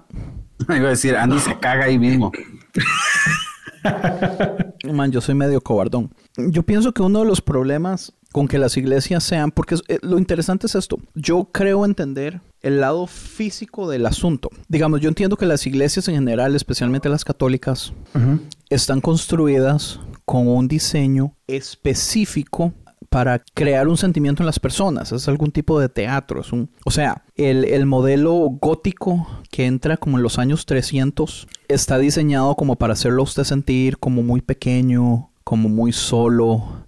Eh, está diseñado para que cuando usted entre, usted vea como lo grandioso del lugar. Los acústicos están diseñados como Sí. para que como para que todo suene más grande, Sí, sí. este, ¿qué más? Aún así las iglesias modernas tienen esa idea. Entonces, del lado estructural, ese diseño es hecho para intimidar. Entonces ya por ahí entramos mal. El lado de los acústicos es una cosa interesante porque digamos hay iglesias que su base, o sea, lo que ellos prefieren es que no haya eco, que no haya nada por los sonidos, por las bandas de alabanza y todo eso. Pero hay otras iglesias que, que utilizan más bien lo que son los acústicos. Entonces podemos irnos a los dos extremos. Digamos, si el acústico está hecho para que no haya resonancia y todo eso, eh, pues usted se siente como solo, como, como lejano. Y si hay mucha resonancia y reverberancia, más bien usted siente como que todo suena muy alto, entonces usted tiene como que bajarse y todo eso. Pero aparte de eso, yo no sé cómo funcionan, digamos, las, las reglas espirituales, donde la gente dice, es que cómo pueden asustar en una iglesia si es la casa de Dios. Pero uno dice, o sea, ¿dónde está eso en la iglesia? Que la iglesia es la casa de Dios. Eso es, eso es un término nuevo, moderno. En el tiempo de Jesús no habían templos, la gente estaba predicando en las calles, en, las calles. montañas, en Ajá. esquinas. Eh, los, los judíos sí tenían eh, sus tabernáculos, pero era otra cosa completamente a lo que son las iglesias de este momento. Sí. Eh, la iglesia católica es la que ha diseñado este tipo teatro de hacer el templo y todo eso para intimidar y no solo eso, sino que a propósito ponen sus sus cementerios a la par. Eh, a propósito, su estructura gótica, man, hace que sea ya tenebroso verlo. Digamos, qué mejor ejemplo que la iglesia de Notre Dame, que tiene muy buenas historias, no sé si las han escuchado, muy buenas historias de fantasmas.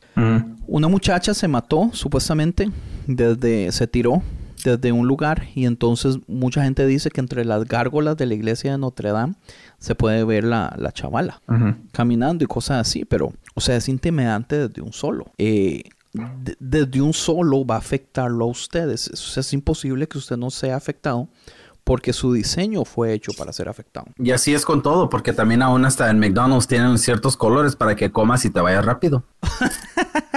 en, se- en serio.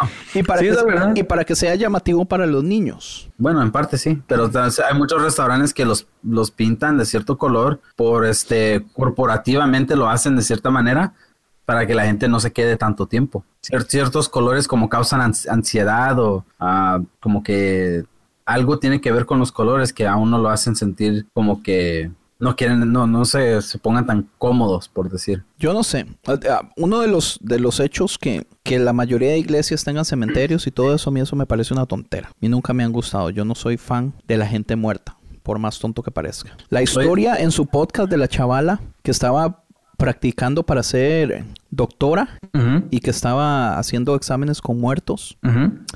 Uy, man, esa a mí me llegó un montón. Esa a mí me dio un montón de pánico. A ella le entró mucho pánico también acabando el, el relato. De, Por- de por eso- a todo eso. Porque yo me acuerdo que usted mismo, eso fue su culpa. Usted dijo, bueno, hay gente que cuando cuenta la historia de nuevo los vuelven a sus... Bueno, ojalá que no le pase a usted. Sí, y le pasó.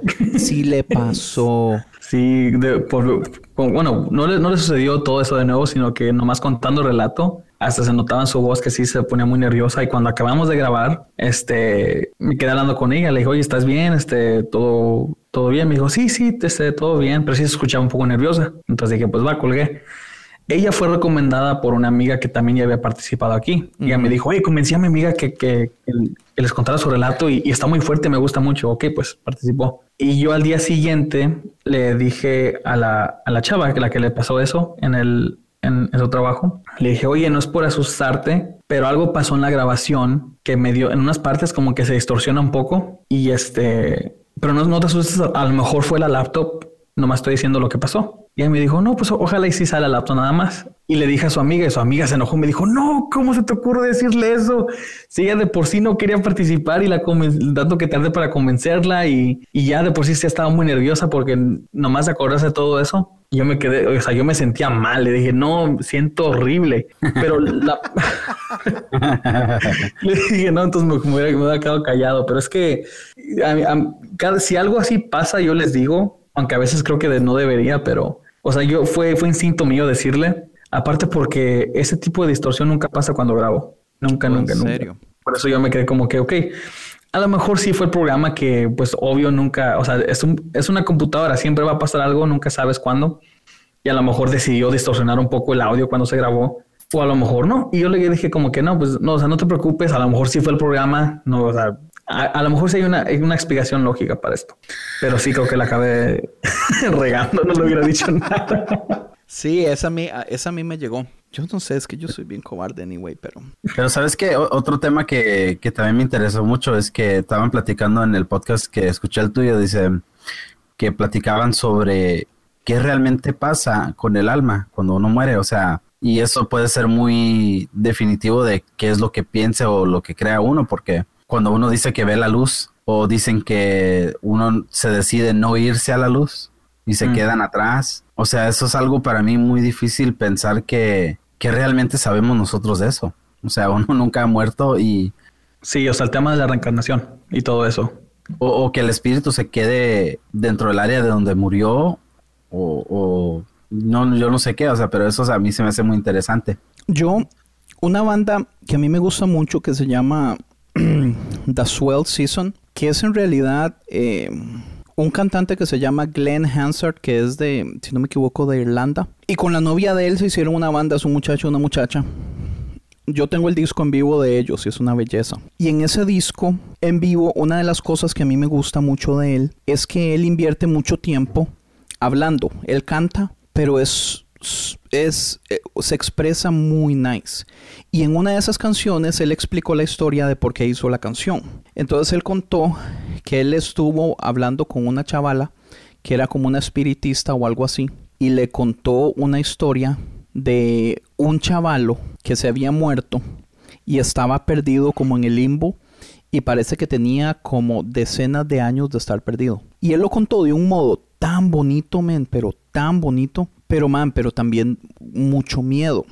Y eso, eso es lo que usted está hablando, digamos, la persona muere como que tenía que hacer algo, como que él no aceptó simple y sencillamente irse porque no me acuerdo específicamente por qué, si era por algo de amor o algo así, pero decide quedarse pero se quedan en, un limbo rarísimo donde es plena oscuridad. Supuestamente eh, ese muerto o ese espíritu decide empezar a caminar porque él dice, si yo empiezo a caminar yo tengo que llegar a algún lado. Y camina por años hasta que encuentra a esta espiritista y esta espiritista es la que lo deja, lo guía para poder irse a donde se vaya y como que lo tiene que convencer de que la misión que él tiene no vale la pena, que él tiene que ya irse y trascender a lo que sigue. Y por esa historia ellos hacen una canción específica, es una canción bellísima. Pero todo esto viene a, pues a lo mismo. O sea, ¿qué sabemos nosotros exactamente como dice Tony de qué pasa después de la muerte? Porque como podcast cristiano, nosotros, mucha gente es extremadamente clara cuando dice, pues nos vamos al cielo o nos vamos al infierno. Pero la Biblia no dice eso tampoco. La Biblia no es clara, Ahora, nomás una media preguntita a ti, Andy. ¿Tú alguna vez, y si no quieres contestar esta pregunta, no tienes que, pero alguna vez durante el tiempo cuando falleció tu mamá, ¿tú nunca sentiste como si ella se trató de comunicar contigo? O tal vez en, en tus sueños yo creo que uno siempre va a soñar a la gente que uno extraña, pero nunca sentiste así como que la sentiste. Vieras que no conscientemente, pero sí tuve unos sueños muy interesantes. Que yo me desperté, y lo vacilón fue esto, esos sueños, no el mismo sueño, pero sueños como con temáticas parecidas le pasaron a mi esposa también. Entonces, yo no puedo decir que fue ella o no, pero es interesante la coincidencia. Eh, y muchos de los sueños eran como cosas como de como reflejando paz, como reflejando tranquilidad, como reflejando que estamos bien, como dándome a entender como que tuvimos un buen tiempo. ¿Entienden? Ninguno de los sueños fue sufrimiento, fue tristeza o nada. O sea, yo me despertaba y me acordaba del sueño y lo que hacía era sentirme bien. Y a mi esposa le pasaba lo mismo. Ah. Pero aparte de eso, digamos, yo sí creo, porque he escuchado muchas historias al respecto, de personas que se les muere y de hecho mi suegra es una de esas personas. No me acuerdo bien los detalles de la historia, pero supuestamente como que en el momento, si no me equivoco, que se muere el papá de mi suegra, mi suegra sueña como que vio al papá de ella y como que se despidieron o algo así. Y entonces eh, nosotros hablando de esto, eh, con un grupo de amigos nos dimos cuenta que a muchas personas les ha pasado algo así. Y que hay veces como que quién sabe cuáles son las leyes de la física o cómo es que funciona Dios al respecto. Pero como que da la oportunidad, especialmente cuando se está a distancia, porque mi suegra está aquí en Estados Unidos y el papá de ella en Costa Rica cuando muere. Y hay algo ahí, donde lo mismo, un sentimiento de paz, un sentimiento de tranquilidad, fue como un adiós, fue como, no sé, algo así. Muy raro. Hardcore, man. Hardcore. Pero bonito también, o sea, por otro lado, porque no es, o sea, no, uno, uno no queda con un sentimiento feo, con un sentimiento de, de miedo o inseguridad o cosas así, nada. ¿Y a, ti, Juan, nunca has conocido a alguien? Porque a mí me ha pasado donde he conocido a varias personas que, como el, papá de mi mamá o un amigo mío que el que tocaba la guitarra en mi banda, nos estaba contando de que poco antes de que su papá murió, que andaba en el hospital, que él empezaba a mirar hacia las esquinas de la, del cuarto y empezaba a platicar con alguien y como que estaba negociando algo, como que no, todavía no. Y mirando a él hacia la pared o, o hacia arriba en el techo y empezaba a hablar con alguien. y eso a mí se me hacía tan interesante que al punto donde estamos llegando cerquitas de la muerte, empezamos a ver cosas, como si se nos abren los ojos al otro lado y empezamos a, a ver, a, reconocer algo, a empezar a confrontar cosas que ya vienen por nosotros, yo no sé qué, pero no sé si a ti te ha pasado que has conocido a alguien así que le ha pasado algo así. Am, de ese tipo o similar a eso, sí. Y bueno, ah, bueno, eso se le dijo a uno de mis tíos, porque ¿cuánto lleva? Ah, no sé cuánto lleva mi abuelo de fallecido, el papá de mi papá, lleva más de cinco años, creo, para los cinco. Creo que unos días antes de que falleciera, él creo que fue por, uno de mis tíos a su trabajo y este y esto fue días antes de que falleciera. Pero los amigos de mi tío le dijeron oye este vimos a tu papá Mm, uno le dijo no sé cómo describírtelo pero vi como que un aura alrededor de él y mi tío se quedó como que un aura Pues, como si lo acabo de ver y se ve bien Dice, pues no sé cómo, no sé cómo más decírtelo, pero, o sea, lo vi y tenía un- como que un aura así más o menos blanco alrededor de él, de todo su cuerpo, y como a los dos días falleció. Y entonces yo me quedé como que, wow, o sea, no... Qué no- coincidencia. Sí, qué coincidencia. Y después, y creo que mucho pasó con él porque mm, mis tíos este, lo soñaban. A mí me tocó soñarlo a él ya mucho años después, unos dos años después. Pero yo lo soñé el día que, que él falleció. Igual como ustedes, o sea, como ustedes dicen, yo lo soñé y, y yo lo soñé que así como que tenía su pelo húmedo y olía bien rico. Me Eso sí me acuerdo que sí olía bien rico, como si, ah, como si acababa de bañarse. ¿Qué más? Pero, o sea, es algo muy raro de, de describir o algo muy... o no, no puedo cómo describir el olor, pero lo único que puedo describir es de que eh, era el, ol- el- el olor más rico que, que yo olido de mi vida. Y, eso, y ese olor nunca se me va a olvidar, pero tam- tampoco creo que nunca lo vaya yo a volver a oler, porque no sé qué era. Y este... Y así como si recién, este, recién bañado y me saludó, todo eso. O sea, con, típico sueño con, con este fallecidos, te la pasas con él un rato. Y yo me quedé como que wow. Y pero también cuando otros de, este, de, mis familiares lo empiezan a, escri- a describir igual, me quedo como que, ¿qué? O sea, como que se bañó y los quiso este, visitar a todos. ¿o qué? sí. Así de un chingado. De una vez a todos para que para ya no hacerlo después. Pero eso es lo más similar que me han contado eh, de, de gente que yo conozca. Pero así como tú de que, de que el, el que ya va a fallecer está hablando con algo que no saben, no, la verdad no, no me, no me ha sucedido no, o no he tenido ese, ese placer todavía para por un relato como esos. Bueno, Es porque es todo un misterio, man. Es- yo tengo, algo- yo no tengo nada de ganas de terminar este episodio porque me va a tocar recoger todo y cerrar las cosas y estoy solo en la iglesia. Huepucha. Pero, man, eh, Juan, un placer. Eh, Igual, Ha sido mío. extremadamente interesante, divertido.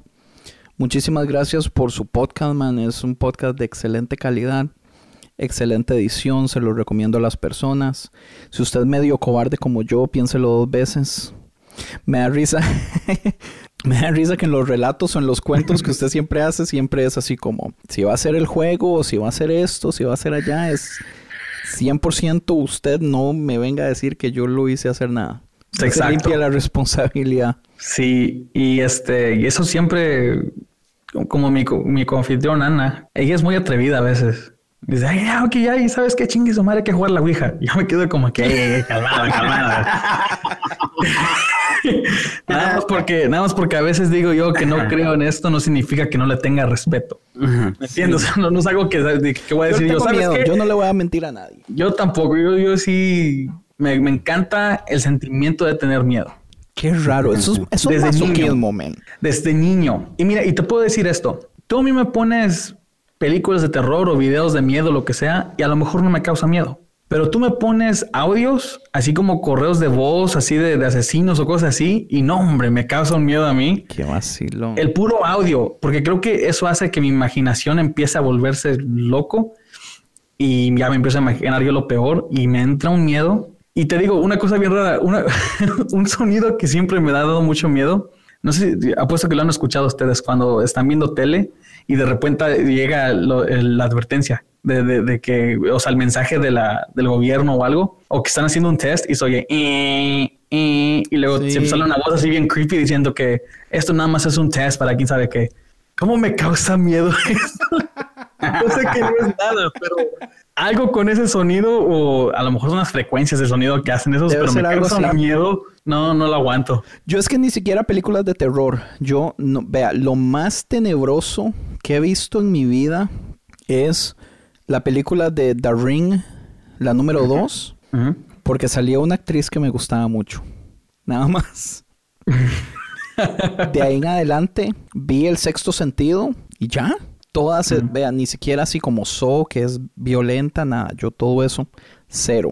Por cobarde. Yo soy un cobarde, man. Mira, este, de, de películas, mi favorita siempre va a ser El Exorcista. Nunca la voy a ver. Yo me voy a morir y no la voy a ver. Está, o sea, desde niño hasta ahorita sí, me sigue impactando y más porque está muy bien hecha. No, thank you. Pero hay una que me, que me gusta, que me causó la misma sensación casi igual, no sé, y es reciente, no sé si la, si la vieron, se llama A Quiet Place. Sí, Oh, sí, sí, sí. esa yo la vi. No Es sé. que sabe, sabe que es la cosa conmigo. Ajá. Yo le voy a decir la verdad.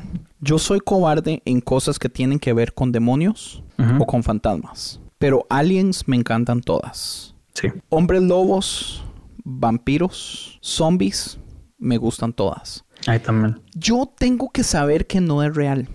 Para que no Sí, o sea, Aliens, yo veo una película de Aliens, no me da miedo. Es más, tal vez me dio un poquitico de miedo la de The Fourth Kind con Oh, Mila está- ajá. Uy, esa está fuerte. Pero sigue siendo Aliens, no me afecta. Pero algo de, de- de demonios o de fantasmas no puedo, men, no puedo. ¿Sabes de- cuál? ¿Sabes cuál Ajá. película salió que estaba pero bien hecha, pero bien espantosa, aunque no estuvo así como muy tenebrosa? Eh, si no la has visto, Juan, se llama The Witch. Reciente, eh, no, no es muy vieja. Mm, Y es, no, donde, no es donde sale una cabra negra. The Witch, yo había escuchado que esa era la competencia del exorcista, que Oh, le, man, estaban, eh. le estaban dando la propaganda como la película más scary del mundo. Man, esa pinche película, man. The Witch. pasa- eh, Es, es donde es una familia que vive así Lo en un pueblo. con de- dos V's en vez de una W, right? No me acuerdo, pero eh, en esa película hay una, ah, una Ey, no cabra. ponga, no ponga imágenes, no ponga imágenes. No, No, no, no.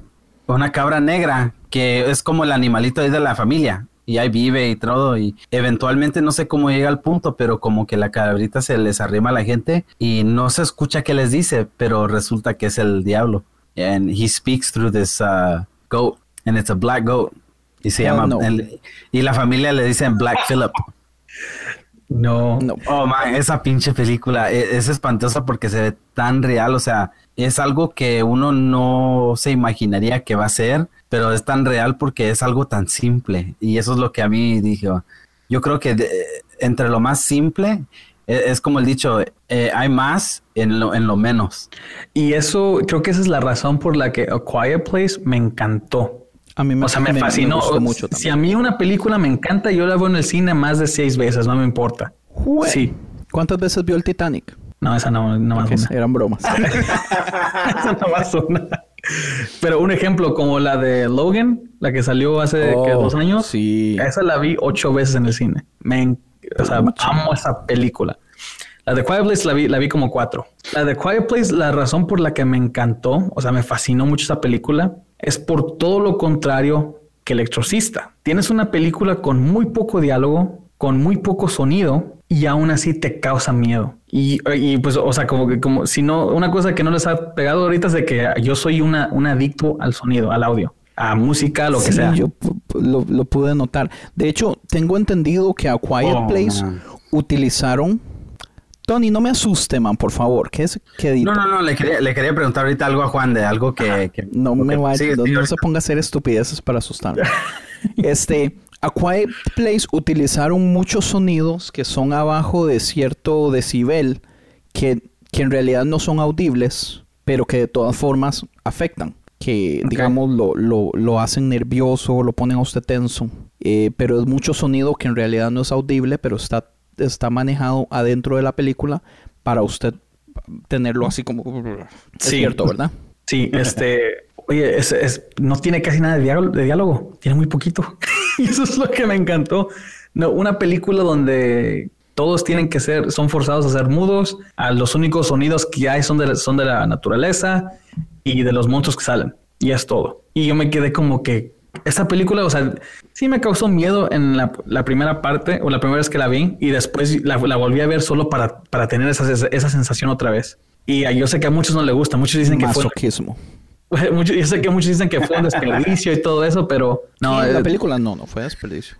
Para Hay- mí no es tampoco. vacilón. Hay una película que fue hecha por unos productores cristianos. ujú.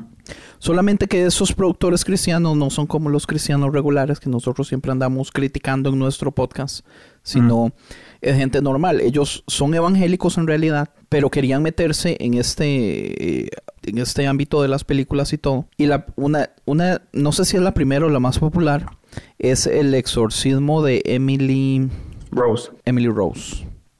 Es hecha por productores cristianos.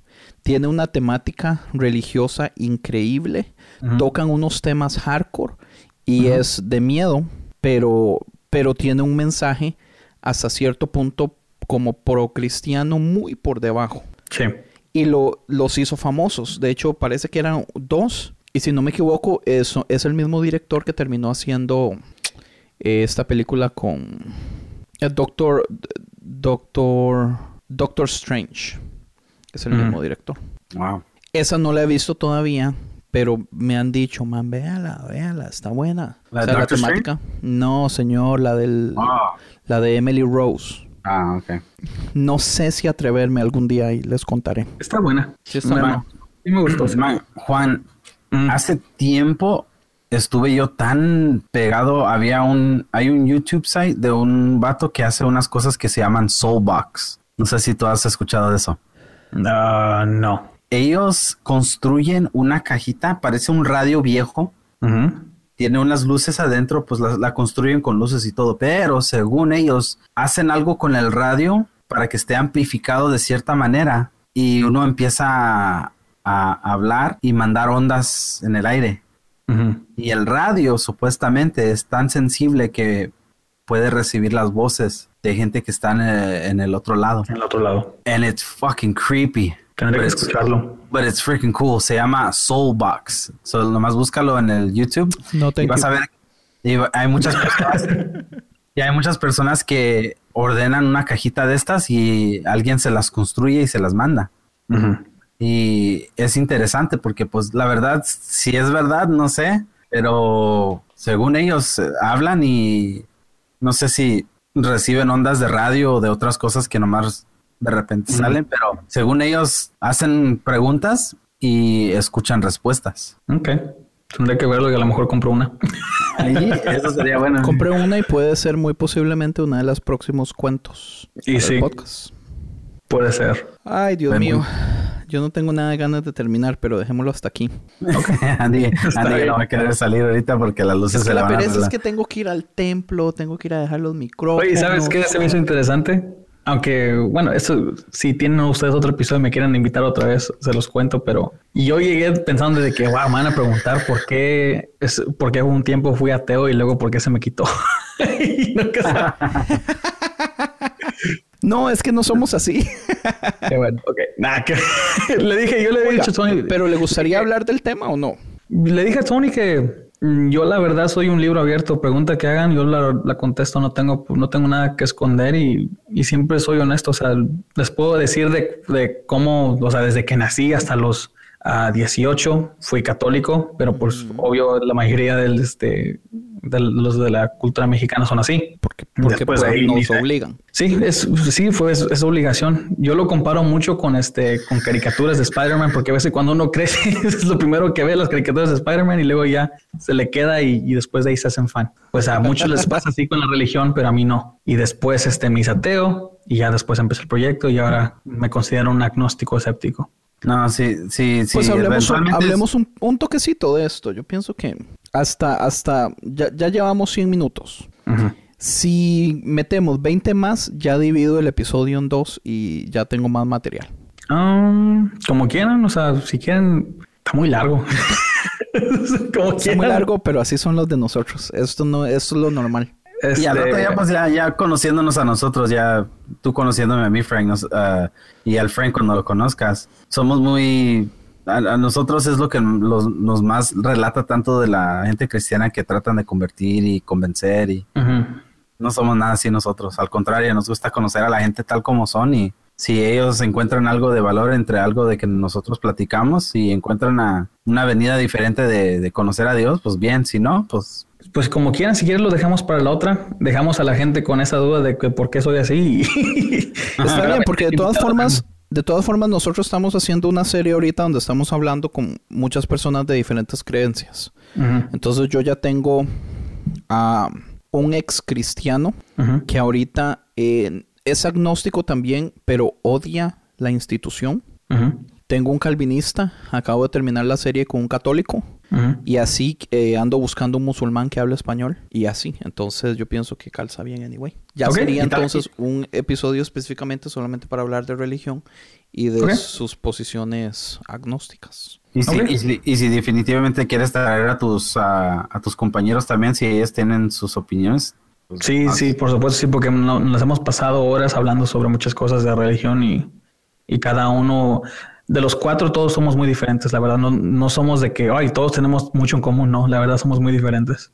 Sí, Todos son, los- también, todos son católicos ya no católicos o Unos florentinos sí, Ana está como yo y Jorge, la verdad no sé de Jorge, él, él se basa mucho en lo físico. Juan, muchísimas gracias entonces por haber estado en el podcast de conciencia. Ha sido muy, muy divertido. Les recomiendo a todos ir a escuchar el podcast Entra la Oscuridad. Nosotros obviamente vamos a poner links. Vamos a poner todo lo necesario a las páginas más importantes para que puedan escuchar el podcast. Eh, y sí, no sé si tiene algo que decir o hacer un blog o decirnos básicamente dónde lo pueden encontrar. Este, estamos en, en muchas plataformas, nos pueden escuchar en Evox, SoundCloud, YouTube, este, Spotify, iTunes, Google Podcast, Spreaker. Tenemos nuestra página de entralascuridad.com. Ahí es donde tenemos la mejor, este, donde se, oye- se escucha mejor el podcast, pero pues donde la gente quiera. Y nos pueden encontrar también en facebook.com diagonal ELO podcast o en Instagram y Twitter en arroba ELO-podcast. Y pues oh, el placer fue todo mío. Muchas gracias por invitarme. Ah, un saludo a ustedes, un saludo a, a su gente, a sus escuchas. Ojalá y no nos haga aburrido o algo. Pero sí, estoy aquí para, lo que, se- para que les- eh, los que se les ofrezca. No creo que se aburran. Tony. No, pues igual. Gracias a Juan. Y a ver cuándo vamos a conocer el bebé. Sí, cuando yo, quieran. yo lo que ocupo es las costillas, man. Oh, man. Ocupo que me las manden por FedEx o algo, porque aquí No. que yo vaya. Valiendo madre, güey. Estoy tratando de convencerlo, Juan, a que se venga a vivir a Phoenix, pero... a Sí, ver, mejor vente, aunque Sí. sea una visita y las hago. Me está, me está, me está convenciendo. Pues sí. Pura vida entonces. Muchísimas gracias a todos. Bueno. Recuerden que pueden encontrarnos en concienciamedia.com y ahí nos dan reviews, por favor.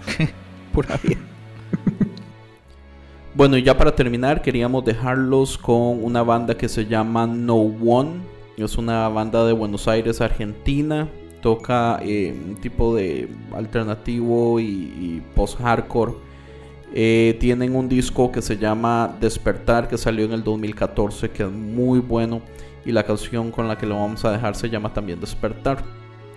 Y ya la banda se llama No One, como siempre. Los links van a estar en las notas por si ah, les gusta. Se pueden encontrar en cualquier plataforma. Gracias.